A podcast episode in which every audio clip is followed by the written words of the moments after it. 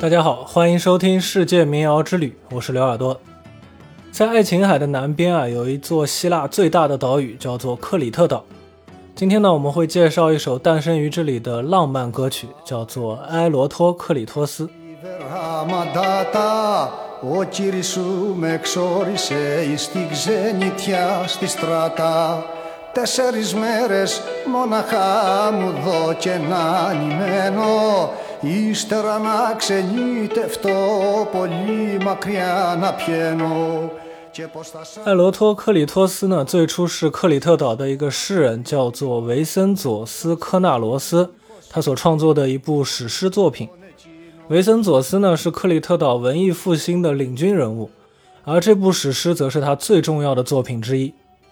艾罗托克里托斯是由克里特方言写成的。它的原作啊有一万零一十二个诗节，而民谣歌曲的版本呢只是选择了其中的一小段。但也是因为这首歌曲的广为流传啊，导致这部史诗的影响力范围它就超越了克里特岛，也超越了整个希腊。虽然说这部史诗作品它是以古希腊为故事背景的，这个作品里的这个国王啊，他叫做赫拉克勒斯。但是呢，在作品的情节当中呢，有很多不符合历史条件的元素，比如说一个要很久之后才在西欧贵族中流行起来的马术比赛等等。所以啊，我们可以认为它是一个架空的背景。还有一个要注意的就是，这个国王赫拉克勒斯不是那个大力神赫拉克勒斯啊，但是历史上确实是有一个雅典王室家族自称是大力神的后代。好了，交代完这些背景呢，我们终于可以开始讲故事了。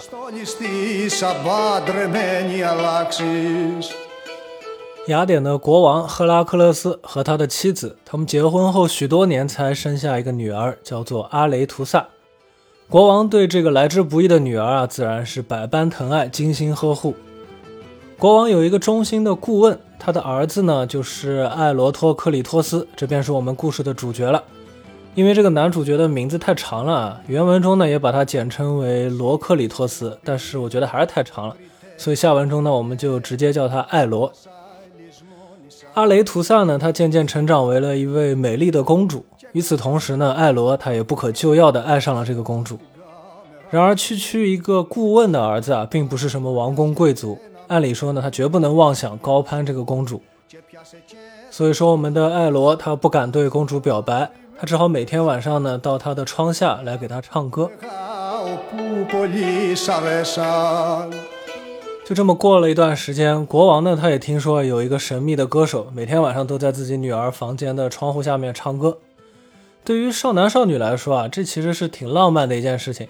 但是在一个老父亲看来，这简直就是一种调戏和一种挑衅。于是国王呢，他就安排了一队士兵，晚上埋伏在女儿的房间外面。只要这个歌手一出现，就直接把他就地正法。碰巧的是呢，当晚艾罗啊，他并不是独自来给阿雷图萨唱歌的，当天正好有几个朋友一起送他过来了。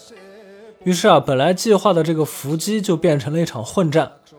艾罗和他的朋友们呢，都是武艺高超的人，所以啊，非但没有被击败，反而把这些士兵都给杀死了。逃过一劫的艾罗知道自己的行为已经暴露了，再这样下去啊，不但没有办法得到公主。自己可能也会小命不保，甚至还会牵连自己的父亲。于是他就离开雅典，去别处散心，想要忘记自己的心上人。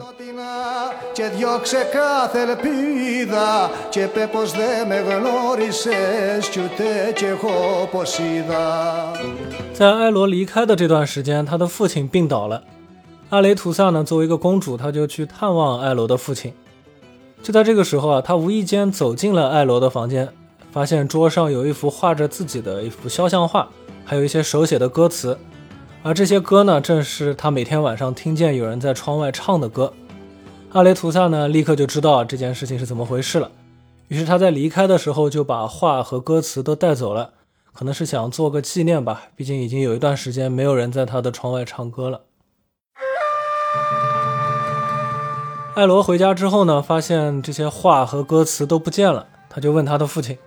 他父亲也不清楚啊，但是他说这段时间只有公主来探望过自己。这下艾罗就知道自己的身份已经完全暴露了。那他也不知道阿雷图萨会不会告诉国王。要是这样的话呢，麻烦可就大了。所以接下来他就一直不敢出门，每天都待在家里面装病。阿雷图萨呢，他听说艾罗回来了，但是总也不出门，所以他也猜到啊，他可能有这种担忧，于是他就送来一篮水果，祝他早日康复，还告诉他自己对他呢也有同样的感情。那到这里啊，原作故事的第一个段落就结束了。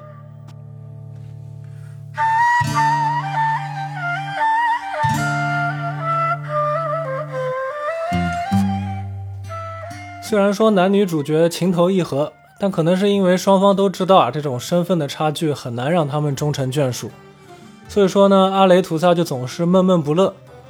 国王也看出啊，女儿最近心情不佳，但是无论他怎么问呢，都没有一个结果。既然没有办法直接解决问题嘛，那就转移注意力吧。国王就决定啊，举办一场盛大的马术比赛，来让女儿高兴起来。比赛的消息一出啊，来自世界各地的这些贵族和名流都赶来参加这场比赛。除了对于雅典国王的这种尊敬，可能呢也有很多人是想趁机一睹这个雅典公主的芳容。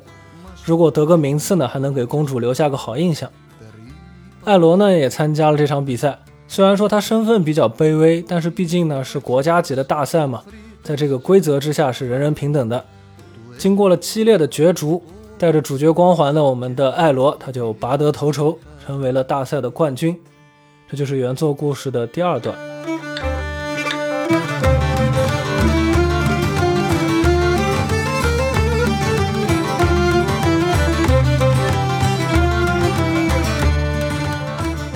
即便呢，艾罗有了一个冠军的头衔，但是这对恋人啊，依然只能在夜色下偷偷的见面，他们之间永远隔着一扇窗户。阿雷图萨终于还是无法忍受这种约会的方式，于是他恳求艾罗正式去向国王提出这门亲事。毕竟他是马术冠军嘛，至少在个人能力上，艾罗还是获得所有人的认可的。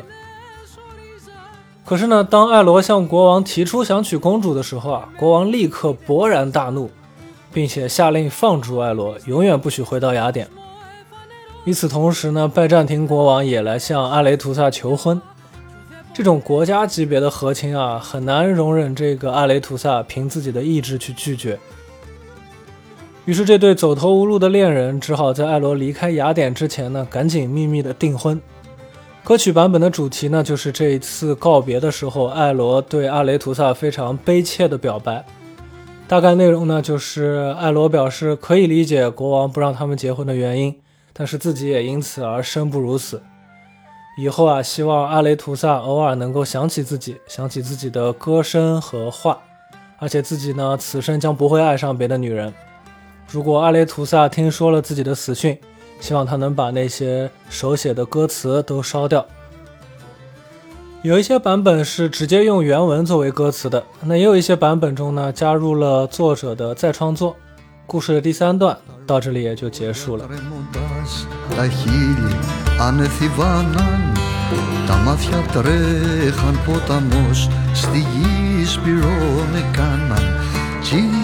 κάνει ο έρωτας Σε μια καρδιά πορίζει Σαν την νικήσει ουδέ καλό Ουδέ πρεπό γνωρίζει 艾罗离开之后啊，阿雷图萨拒绝任何人的求婚，这让国王非常的恼火。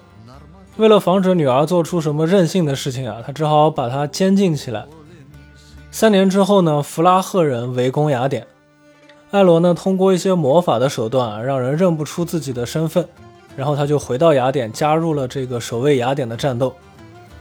在一次战斗当中，国王亲自上阵，但是面临了生命危险，艾罗呢则挺身而出救了他的命，自己也因此受伤。这是故事的第四段。最后一段故事里呢，国王为了报答自己的救命恩人，就决定把女儿许配给他。但是为了测试阿雷图萨的忠诚啊，艾罗并没有立刻卸下自己的伪装，也因此呢，阿雷图萨也坚持拒绝与他结婚。当然了，最后啊，艾罗还是解除了魔法，让自己变成了原本的样子。国王呢也与他和解了，公主和骑士从此过上了幸福的生活。一般故事到这里就结束了，但是这个故事呢又更上一层楼。艾罗之后啊，还继承了雅典的王位，成为了新的国王。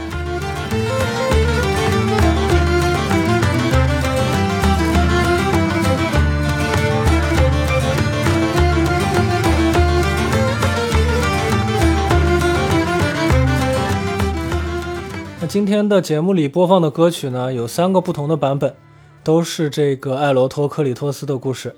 那接下来给大家比较完整的去听一段。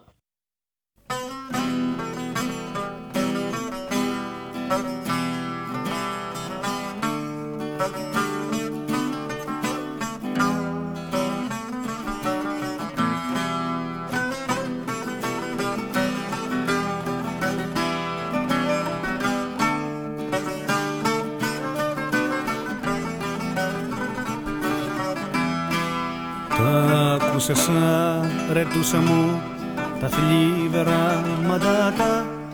Ο κύριος σου με εξόρισε στη ξενιτιά στη στράτα. Τέσσερις μέρες μόναχα μου δω και να ανημένω. Κι ύστερα να ξενιτευτώ πολύ μακριά να πιένω. Και πως θα σ' αποχωριστώ και πως θα σου μακρύνω και πως θα κάνω δίχως σου το χωρισμό εκείνο《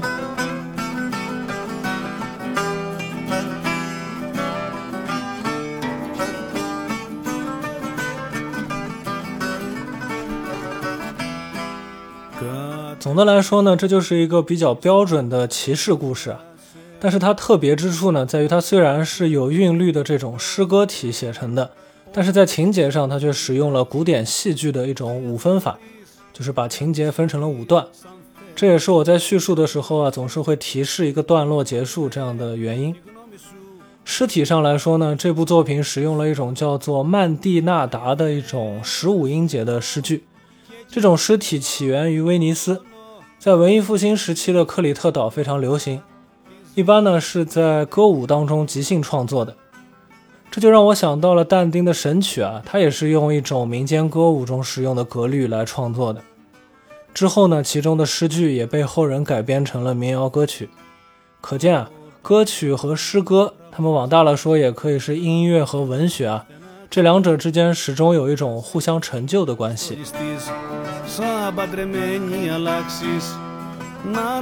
像这种穷小子娶到公主的故事呢，在世界各地都有出现。我之前还看过一个卫拉特蒙古的传说故事，讲一个穷人家的小儿子通过参加可汗举办的招亲比赛，获得了公主的芳心。但是可汗呢，他无法接受。后来他又救了可汗的命，最终呢得到了认可，并且继承了这个汗位。这和今天说的这个艾罗托克里托斯的情节啊，有很多相似之处，非常的神奇啊。那这种故事虽然说反映出人们某种不切实际的幻想啊，但是呢，也对一个人的能力和阶层的这种矛盾提出了一种叛逆性的想法。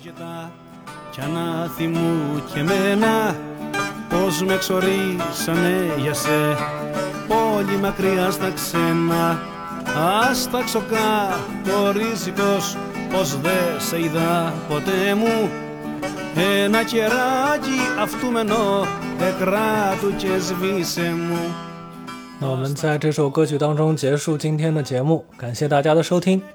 大家呢也可以在各个音乐平台搜索“刘耳朵”，找到我自己创作的歌曲和纯音乐作品。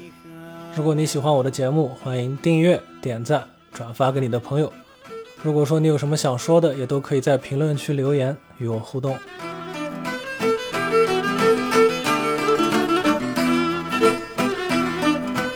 Απόψε είδα στο όνειρο.